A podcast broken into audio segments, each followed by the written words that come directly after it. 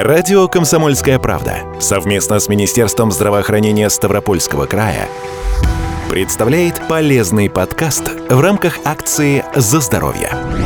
Атеросклероз буквально означает уплотнение артерий. Он поражает сосуды любого диаметра, самые большие магистральные артерии и самые маленькие артериолы. В зависимости от уровня и зоны поражения атеросклероз вызывает различные осложнения. Суть заболевания в том, что нарушается липидный обмен, обмен жиров, холестерина. Из-за этого в стенках сосудов образуются бляшки, которые непрерывно растут, увеличиваются и без медицинской помощи больного в итоге ждет сосудистая катастрофа.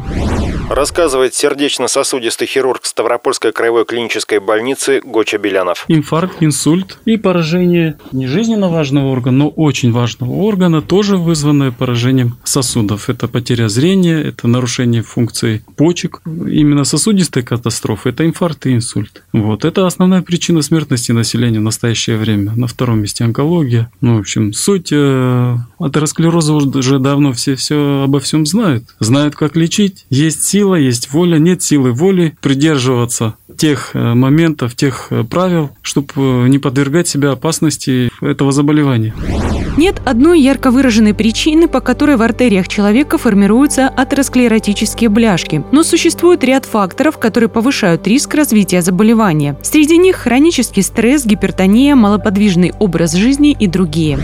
Естественно, есть генетически врожденные нарушения обмена веществ. Это врожденные патологии липидного обмена, и у них, безусловно, эти нарушения выливаются в катастрофические осложнения. К 40-50 годам у них тотальное поражение всех органов и систем. Они не составляют э, значимой цифры в этой когорте больных. Основная часть населения – это мужчины, которые страдают атеросклерозом до 50 лет. И где-то в возрасте от 50 до 60 лет соотношение мужчин-женщин выравнивается. Мужчины в первую очередь почему попадают? В более раннем возрасте, потому что начинают курить раньше, чем женщины, угу. больше, чем женщины, увлекаются алкоголем. А все это приводит э, к развитию атеросклероза.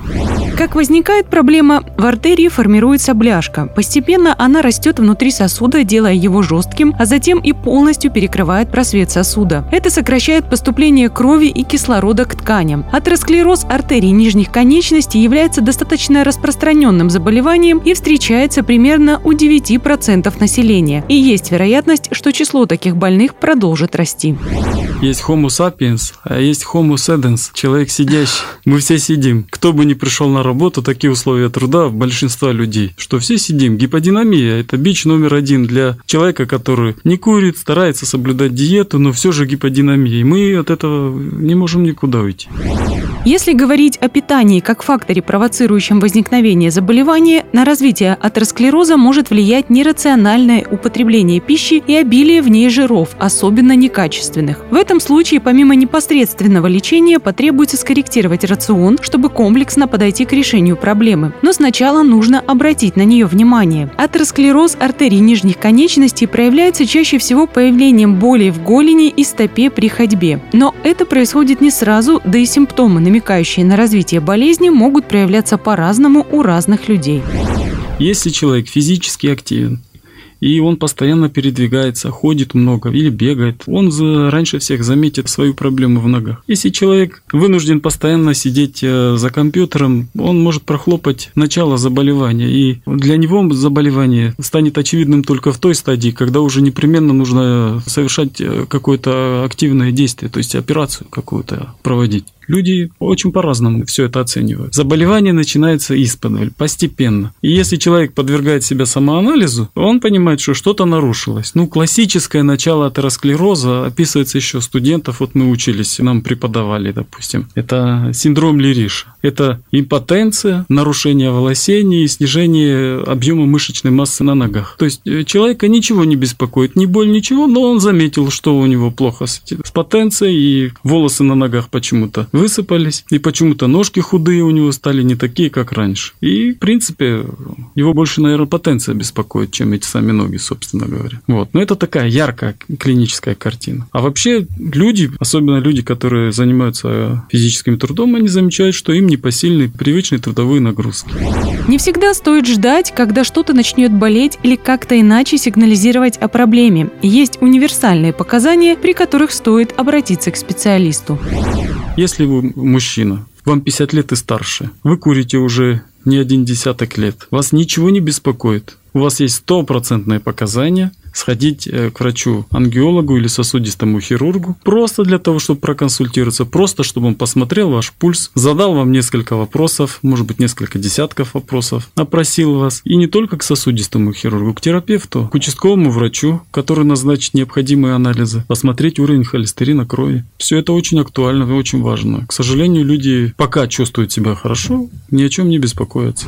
Диагностика атеросклероза, когда болезнь зашла уже достаточно далеко, не представляет представляет сложности для любого медика, а не только для сосудистого хирурга. Есть определенные точки, в которых можно проверить пульсацию сосудов. Если пульса нет, значит артерия не в порядке и нужна помощь профильного врача. Именно он должен будет провести обследование.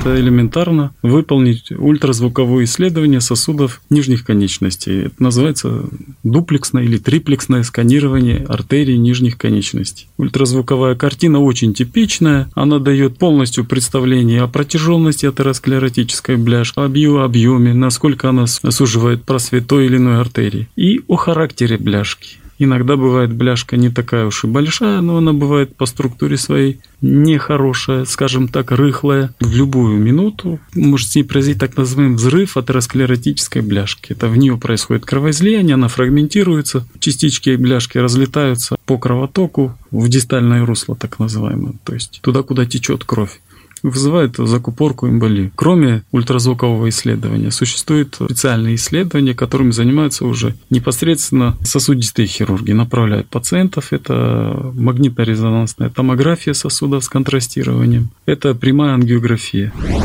Без квалифицированного обследования и лечения такое заболевание артерий ухудшает качество жизни, ограничивает повседневную активность, работу, досуг и может привести к опасным для жизни осложнениям. Артерии есть не только в ногах, да и атеросклероз проблема достаточно широкая. Так почему же столь пристальное внимание уделяется именно нижним конечностям? Атеросклероз поражает разные артерии. Все артерии поражает. Но нижние конечности – это именно то, что нас передвигает. Когда мы теряем двигательную функцию, для нас это просто катастрофа. А если нарушается кровоснабжение, допустим, верхней конечности, уменьшается мышечная сила. Ну, не, не столь существенно. Ну, люди могут это как-то игнорировать, справляться с этим. Но ходьба, способность передвигаться, это является основным критерием, по которому даже человеку присваивается определенная категория инвалидности. Атеросклероз поражает, да, наиболее часто поражает артерии нижних конечностей. Ну, когда мы говорим артерии нижних конечностей, нужно понимать, что все артерии начинаются от центральной артерии, которая называется аорта. И вот этот сосуд, который проходит вдоль позвоночника, грудной клетки, потом спускается в брюшную полость, на уровне пупка он делится э, на правую и левую половины и выходит в области паховых складок на ноги. И вот оттуда уже эти артерии называются артерии нижних конечностей. Конечно, проблема целиком на всем пути. Если случится, что атеросклероз поражает подвздошные артерии, которые находятся в тазу, возникает симптоматика поражения артерий нижних конечностей. Симптоматика. То есть клинически это одно и то же. Если бы закрылась артерия на бедре или закрылась бы артерия подвздошной артерии. Больной чувствует то же самое, что он плохо ходит. Бояться врачей не стоит. Перспектива непролеченного атеросклероза может оказаться куда страшнее возможной операции. Да и не всегда речь идет об операции. Можно замедлить прогрессирование атеросклероза и улучшить качество жизни с помощью изменения образа жизни и питания, физических упражнений, отказа от курения, контроля давления и сахара крови. Хотим лечиться консервативно, нет проблем. Это очень успешный метод лечения, но опять же, консервативно должен лечить только сосудистый хирург. Вас. Он вас лечит консервативно. Почему? Потому что или вы не пришли к той стадии, когда вас нужно оперировать, или же у вас имеется очень серьезная сопутствующая патология, и риск оперативного вмешательства превышает пользу, которую вам принесет эта операция. Тогда вам назначается консервативная терапия. Ну, мы когда говорим консервативно, имеем в виду без операции. Ну, правильно говорить медикаментозная терапия. Вот медикаментозная терапия сопровождает человека больного атеросклерозом всю его жизнь. При отсутствии улучшений или прогрессирования заболевания при угрозе потери ноги уже рассматривается вопрос об оперативном лечении. Есть операции, которые выполняются под спинномозговой анестезией, и это как раз операции на ногах. А есть те, которые проводят под общим наркозом. В первом случае риски осложнений значительно ниже, чем при больших реконструкциях, где риски возрастают. Существует несколько видов хирургического вмешательства, которые применяют при лечении атеросклероза артерий ног.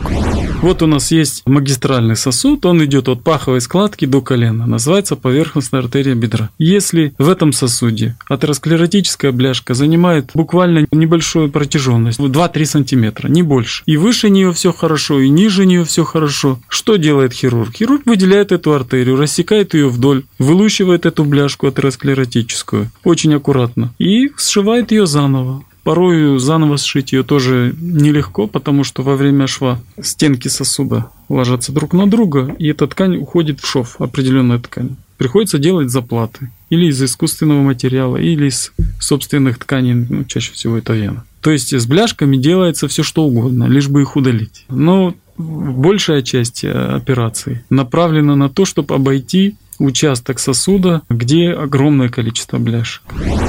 Такой сосуд может быть полностью закрыт или сужен на 90%. В этом случае делается обходное шунтирование. То есть хирурги создают новый сосуд, по которому кровь течет туда, куда нужно. Протяженный закрытый путь внутри сосуда лучше вообще не трогать, потому что это очень трудоемко и зачастую малоэффективно.